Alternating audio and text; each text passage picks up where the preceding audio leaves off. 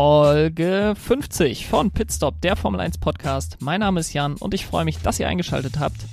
Die 50. Folge, eine kleine Jubiläumsfolge. Ähm, ich werde allerdings nichts Besonderes machen heute, sondern eine ganz normale Rennvorschau auf das Rennen in Barcelona machen. Der Podcast wird bald ein Jahr, vielleicht überlege ich mir dann irgendwas Besonderes, ähm, aber nicht jetzt schon zur 50. Folge.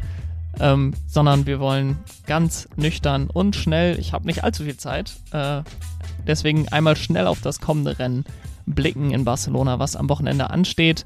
Es ist das vierte Rennen der Saison auf der Strecke in Barcelona mit einer Länge von 4,655 Kilometern, 15 Kurven, 9 Rechtskurven, 6 Linkskurven, ähm, zwei DRS-Zonen, einmal auf der Startziel eine ziemlich lange DRS-Zone ähm, und nach Kurve 9, das ist die schnelle Rechtskurve äh, im zweiten Sektor.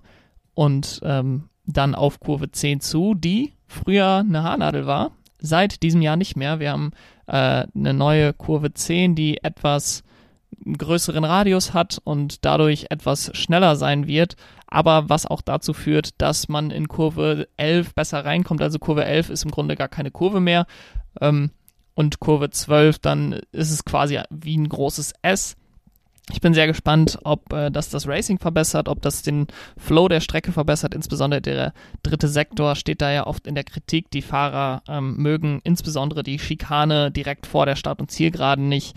Ähm, die fällt sehr ab, ist schwer einsehbar und float überhaupt nicht gut.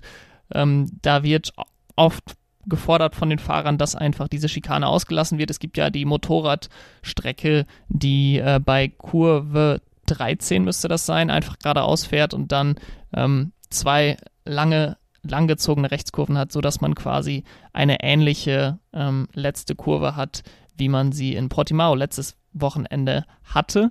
Das wird dieses Jahr allerdings nicht gemacht. Ich bezweifle auch, dass das in den kommenden Jahren gemacht wird. Ähm, aber sicherlich etwas, wo man die Strecke noch verbessern könnte, denn die Strecke ist insgesamt eine der ja, ich will nicht sagen schlechten Strecken, aber auf, auf jeden Fall eine Strecke, auf der nicht besonders gutes Racing oft stattfindet. Ähm, Lewis Hamilton hat hier letztes Jahr gewonnen in einem Rennen, was recht unspektakulär war. Ähm, das spektakulärste war, glaube ich, dass Charles Leclerc sich gedreht hat, der Motor einmal komplett ausgesetzt hat, dann hat er sich abgeschnallt, dann ist der Motor allerdings doch wieder gestartet und der ist äh, nicht angeschnallt, zwei Runden gefahren, bevor er den Fehler eingesehen hat und dann in die Box gegangen ist. Ich weiß gar nicht, ich glaube, es gab dafür keine Strafe. Äh, ich hätte eigentlich erwartet, dass das eine ziemlich empfindliche Strafe gibt, ähm, wenn da ein Fahrer mit 300 km/h die Startzielgeraden runterfährt und nicht angeschnallt ist.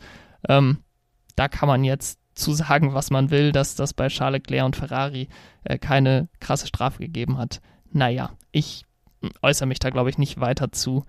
Ähm, die Strecke hat eine ähnliche Charakteristik wie Portimao letzte Woche, ist aber weniger schön, weniger weniger anspruchsvoll wahrscheinlich auch. Also in Portimao hatte man ja die ähm, starken Steigungen, starken Gefälle, wodurch Kurven schwer einsehbar waren. Ähm, die Strecke flohte dadurch aber auch sehr gut, weil die Kurven ein bisschen wie Steilkurven waren. Also die Autos konnten sich dann äh, in die Kurven reinlegen und sie läuft einfach gut. Das ist in Barcelona definitiv nicht so. Ähm, der erste Sektor ist, denke ich, okay. Die erste Schikane ist relativ schnell. Dann gibt es äh, eine quasi Vollgaskurve 3 ähm, und dann eine etwas langsamere Kurve 4. Und dann gefällt mir eigentlich der Rest der, der Runde nicht mehr wirklich gut. Ich bin gespannt, wie das mit der neuen Kurve 10 wird, ob dadurch wirklich der letzte Sektor ähm, schöner zu fahren wird für die Fahrer. Ähm, das hoffe ich sehr. Ich glaube, das hoffen sich die Veranstalter in Barcelona auch und dass wir dadurch vielleicht auch ein bisschen besseres Racing bekommen. Wir haben in der Vergangenheit gesehen, dass einfach eine starke Bremszone am Ende einer DRS-Zone nicht unbedingt dazu führt, dass es Überholmanöver gibt. Das haben wir in Portimao jetzt am letzten Wochenende auch wieder gesehen. Nach Kurve 4 in, auf der äh, Zufahrt zu Kurve 5 gab es auch nicht besonders gute Überholmanöver. Und eventuell, wenn die Strecke einfach besser float, äh, kann das Ganze im nächsten Jahr vielleicht für besseres Racing sorgen, wenn die Autos dann enger hintereinander herfahren können, wenn die Autos äh, nicht mehr so viel Dirty Air produzieren und man eben besser folgen kann. Jetzt möchte ich auf drei Dinge blicken, auf die ich besonders achten werde in Barcelona und äh, starte da mit Nummer eins und das ist die Entwicklung im Meisterschaftsduell. Es ist sicherlich die Story der Saison. Das wird hoffentlich noch lange so weitergehen, aber derzeit muss man sagen, Mercedes hat die Oberhand. Man könnte auch die Frage stellen, wird es vielleicht dann am Ende doch die Saison, die wir alle erwartet haben? Red Bull sah bei den Tests sehr, sehr gut aus, sah in Bahrain sehr gut aus, sah in Imola sehr gut aus. Jetzt sah Mercedes besser aus in Portimao, besser auch als Red Bull, hat äh, das Rennen gewonnen und ist gefühlt einfach konstanter. Also Lewis Hamilton hat äh, im Gegensatz zu Max Verstappen schon zwei Rennen gewonnen. Man äh, bringt Valtteri Bottas, wenn er dann ins Ziel kommt, immer als Dritten ins Ziel. Und da die Strecke in Barcelona recht ähnlich wie die in Portimao ist, würde ich auch erwarten, dass Mercedes von der Pace und von der ganzen Qualität wieder vorne sein wird. In Barcelona Red Bull muss die Performance jetzt mal auf die Strecke bringen. Ähm, es sind sicherlich noch viele Rennen, es stehen noch 20 Rennen bevor. Das ist mehr als äh, die meisten Saisons hatten. Ähm, aber so langsam muss man diese gute Pace, die man hat mit dem Auto, die hat man sicherlich auch immer noch, aber die muss man einfach mal auf die Strecke bringen. P2 und P4 immer einzufahren sind einzeln betrachtet gute Ergebnisse, aber auf äh, längere Sicht gesehen hilft das nicht im Meisterschaftskampf. Ähm, aber man muss auch sagen, die Strecke in Barcelona kann auch immer mal wieder für Überraschung sorgen. Also wenn ich jetzt sage, Mercedes sehe ich vorne von der Qualität, von der Pace her, dann heißt das nicht unbedingt, dass sie gewinnen werden. Ähm, man denkt da an Pastor Maldonado, der ganz überraschende Williams 2012 hier gewonnen hat. Man denkt da an Max Verstappen, der 2016 in seinem ersten Red Bull-Rennen hier gewonnen hat. Und so eine kleine Überraschung, vielleicht gewinnt Sergio Perez, die könnte dann auch eine Wende reinbringen in die Konstrukteursweltmeisterschaft, in die Fahrerweltmeisterschaft, dass äh, Mercedes da vielleicht etwas federn lässt. Das Qualifying wird entscheidend sein. Äh, Max Verstappen hat es in den letzten beiden Rennen verbockt im Qualifying, das muss man so sagen. In Imola hat er keine gute Runde äh, in den Asphalt gebrannt. In Portimao hat er den Fahrfehler in Kurve 4 gehabt, wodurch seine Runde gelöscht wurde und er ähm, die Pole dadurch verloren hat. Ähm, ich habe es gerade schon gesagt, ich sehe vielleicht so kleine Außenseiterchancen bei Sergio Perez, wenn er ein sehr gutes Qualifying fährt, was er ja in ähm, Imola gemacht hat. Die Red Bull, muss man auch sagen, starten dieses Jahr deutlich besser als im letzten Jahr oder auch 2019 noch, als sie beim Start eher verloren haben. Ähm, dieses Jahr gewinnen sie beim Start eher gegenüber Mercedes. Und deswegen mit einem relativ langen Run bis runter zu Kurve 1 könnten äh, die Red Bull auch von 3 oder 4, wenn sie dann den Windschatten haben, der Mercedes ähm, sich Platz 1 holen. Ähm, und ich würde sagen, wer als erstes wieder über den Strich kommt nach Runde 1, der ist, äh, ist könnte ich mir sehr gut vorstellen, auch am Ende des Tages Sieger des Rennens. Äh, denn überholen ist auf dieser Strecke äh, ziemlich schwierig. Es wäre so eine typische Strecke, ähnlich wie vielleicht Sochi, ähm, wo ein Valtteri Bottas gewinnen könnte. Ich glaube, er hat noch nicht gewonnen. In der Regel ist Lewis Hamilton sehr stark hier. Ähm, aber es wäre so eine typische Strecke und es wäre eigentlich auch mal wieder an der Zeit, dass Valtteri Bottas gewinnt. Ich werde nicht darauf setzen, weil ich mir das vor der Saison geschworen habe, dass ich nie wieder auf Valtteri Bottas setze. Ähm, aber irgendwie habe ich es im Gefühl, dass für ihn dieses Wochenende was gehen könnte. Die zweite Sache, auf die ich achten werde, sind die Updates, die Aston Martin jetzt für beide Autos bringt. Es gab ein Update am Diffusor, der äh, in Portimao am Auto von Lance Stroll war und ab diesem Wochenende eben auch am Auto von Sebastian Vettel sein äh, werden, diese Updates. Und es schien so, als würde zumindest in der Rennpace äh, das Ganze dem Auto gut tun bei Lance Stroll. Man hat gesehen, er ist, äh, ich glaube, acht oder neun Plätze, sieben, sieben oder acht Plätze hinter Sebastian Vettel gestartet. Platz 10, Platz 17. Das sind sieben, sieben, sieben oder acht äh, Plätze hinter Sebastian Vettel gestartet. Ähm, und er hat am Ende des Rennens waren sie gleich auf. Es hatte sicherlich auch damit zu tun, dass man den ersten Stint von Lance Stroll ähm, deutlich länger gemacht hat als den von Sebastian Vettel, was dazu geführt hat, dass er am Ende deutlich bessere Medium-Reifen noch hatte. Äh, aber es wird zum Teil auch daran gelegen haben, dass er ähm, den neuen Diffusor schon am Auto hatte. Und das bringt hoffentlich dann auch für Sebastian Vettel an diesem Wochenende etwas mehr Rennpace. Äh, ich glaube, Portimao war neben diesen positiven Updates, die man gebracht hat, eigentlich sonst die größte Enttäuschung bisher, denn es hat wirklich bestätigt, dass die Schwächen, die man in äh, Bahrain und Imola schon festgestellt hat, nicht nur an der Charakteristik der Strecken in Bahrain und Imola lagen, sondern eigentlich auf jeder Strecke da sind. Äh, denn Portimao war eine sehr andere Strecke als die beiden Strecken zuvor, auch wenn Bahrain und Imola nicht unbedingt gleich sind, aber ich denke, dass sie die ähnlichen Stärken, ähm, ähnliche Stärken belohnen der Autos. Das äh, ist bei Portimao anders gewesen. Das hat man bei Alpine gesehen, die in, sowohl in Bahrain als auch in Imola recht schwach unterwegs waren, aber dann in Portimao ähm, ziemlich gut aussahen. Das Ganze war bei Aston Martin eben nicht so. Die sahen an allen drei Strecken bisher äh, nicht besonders gut aus. Ähm, und deswegen hat man jetzt für den Rest der Saison wahrscheinlich auch deutlich weniger Hoffnung, während man bei Alpine so ein bisschen Aufschwung hatte nach dem letzten Rennen.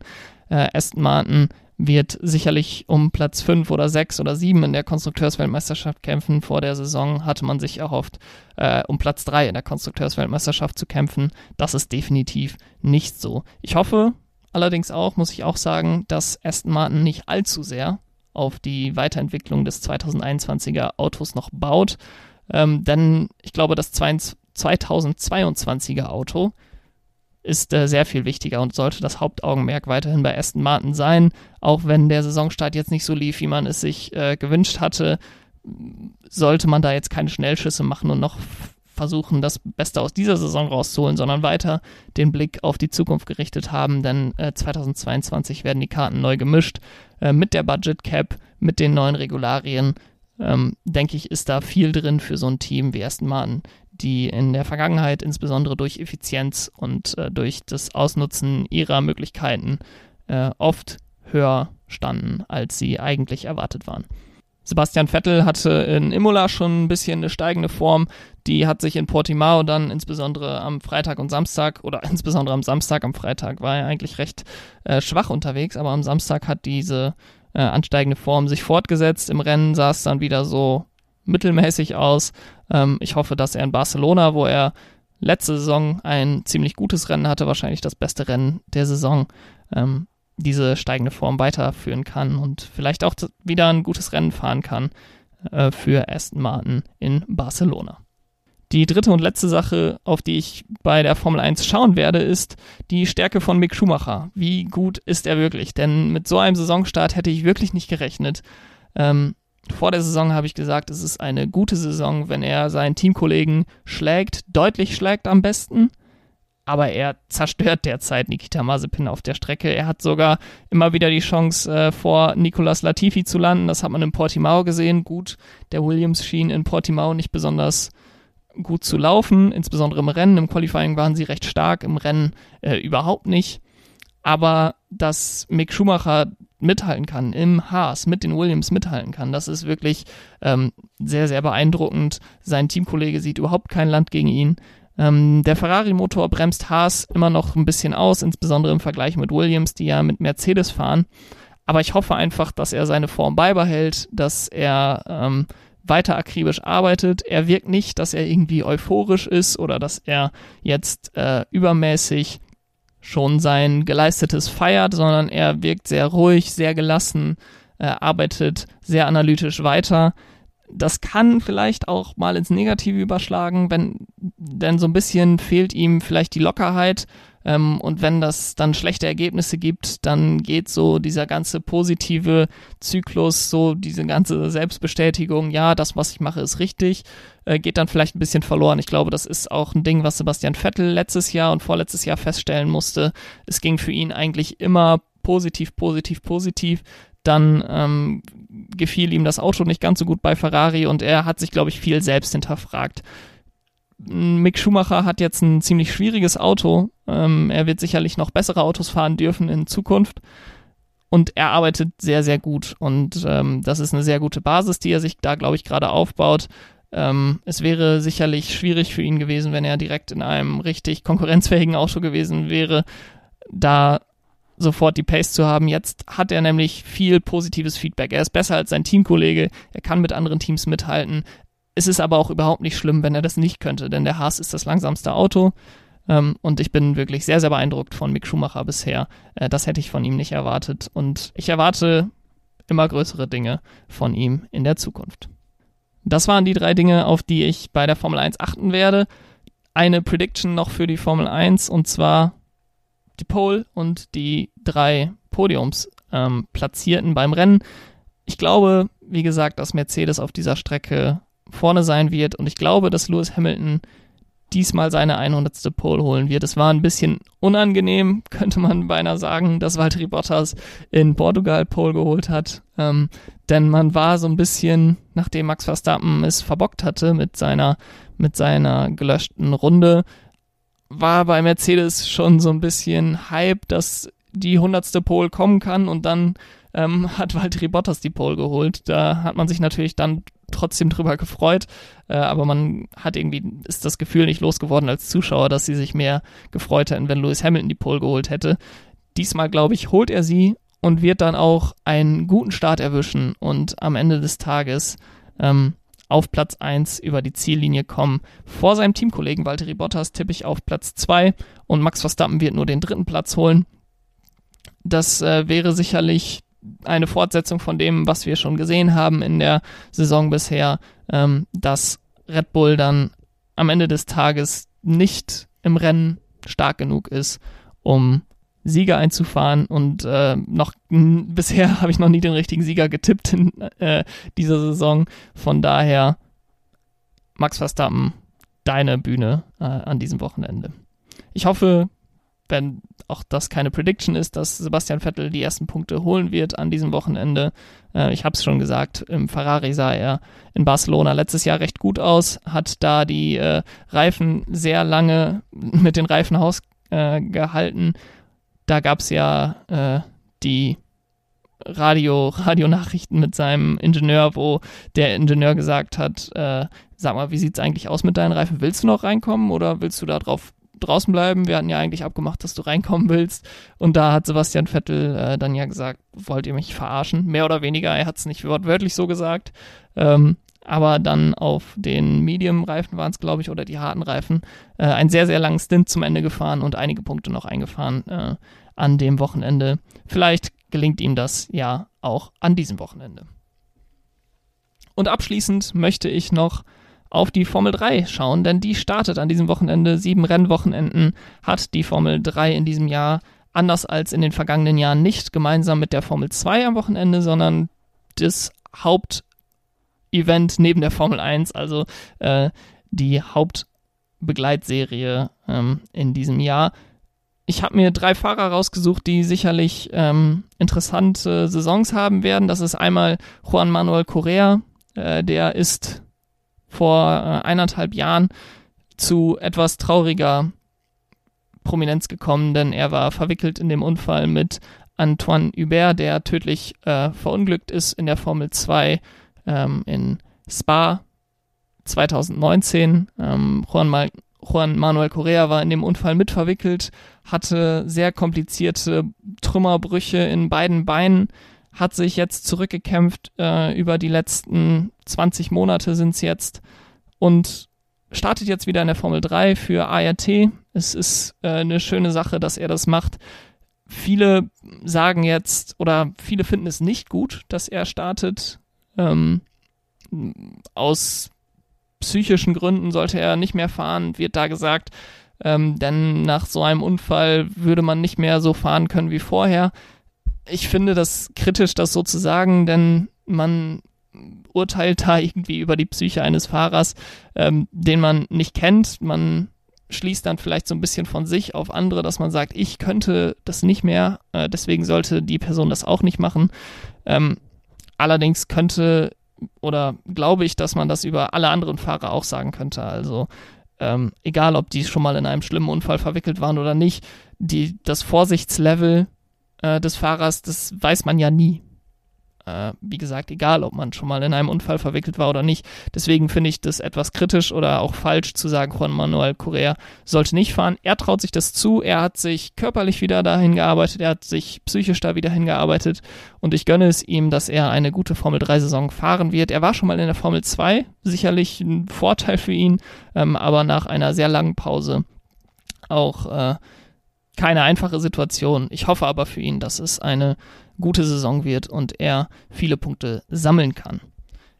Der zweite Fahrer, auf den ich achten werde in der Formel 3, ist Frederik Vesti. Letztes Jahr, ich glaube, Vierter oder Fünfter geworden, ähm, nicht aufgestiegen in die Formel 2, stattdessen in der Formel 3 geblieben, aber seit neuestem Mercedes Junior-Fahrer. Ähm, und Mercedes Junior-Fahrer ist sicherlich etwas, was nicht viele sind. Ähm, Mick Schumacher war es mal für eine Zeit, ist dann irgendwann zu Ferrari gewechselt. Ähm, Valtteri Bottas war es früher und George Russell war Mercedes Junior-Fahrer und alle diese Fahrer haben eins gemeinsam, sie sind alle in der Formel 1. Ähm, sicherlich gibt es auch Beispiele für Mercedes Junior-Fahrer, die nicht in die Formel 1 kommen, aber anders als beispielsweise Renault, Schrägstrich Alpine oder Ferrari, die ein sehr großes Junior-Programm haben, ähm, sucht Mercedes sich da schon sehr genau die Fahrer raus, die sie fördern wollen. Ähm, deswegen ist Fred Vesti, Frederik Vesti aus Dänemark sicherlich auch ein Fahrer, auf den man achten sollte, wie gut er sich in der Formel 3 machen wird, ob er den Sprung dann schafft in die Formel 2, ob er äh, ein zukünftiger Formel 1-Fahrer sein kann. Ähm, da bin ich sehr, sehr gespannt, wie er sich entwickeln wird nach einer sehr, sehr guten Rookie-Saison im letzten Jahr.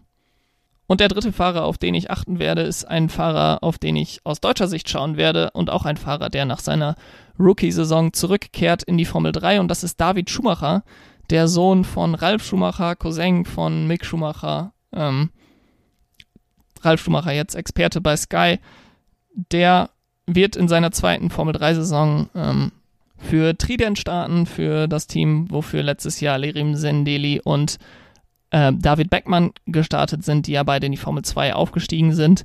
Letztes Jahr war er äh, zunächst bei Charus und dann bei Carlin. Mit beiden Teams hatte er nicht wirklich Erfolg. Äh, und jetzt gilt es für ihn zu zeigen, dass er ähnlich talentiert sein kann wie sein Cousin, wie sein Vater und den Sprung in die Formel 1 schaffen kann. Ich bin da sehr skeptisch, aber ich möchte ihn da auch nicht vorverurteilen. Ähm, es hieß, einige Zeit mal, dass er sogar talentierter sein könnte als Mick. Ähm, ich glaube, das kann man inzwischen relativ mit relativer Sicherheit sagen, dass das nicht der Fall ist. Äh, aber er hat sicherlich noch die Chance, in die Formel 1 äh, zu kommen. Dafür braucht er aber eine sehr gute zweite Formel 3-Saison und die sollte er am besten an diesem Wochenende in Barcelona starten. Ich habe es gerade schon mal gesagt, die Formel 3 ist jetzt das Hauptrahmenprogramm der Formel 1. Dementsprechend äh, haben sie auch das gleiche Wochenendformat wie die Formel 2 an diesem Wochenende, also mit drei Rennen. Ähm, das Qualifying am Freitag, dann zwei Sprintrennen am Samstag und das Hauptrennen am Sonntag. Ich hoffe, dass wir einige gute Rennen sehen werden. Die Formel 3 Autos können ja etwas besser hintereinander herfolgen als äh, die Formel 1 Autos und dementsprechend auch in Barcelona äh, recht gute Rennen haben. Und das war's dann von mir mit dem Ausblick aufs kommende Rennwochenende. Ich denke, damit seid ihr ganz gut vorbereitet. Äh, ich hoffe, dass es ein gutes Rennen wird. Ich werde es leider nicht live sehen können.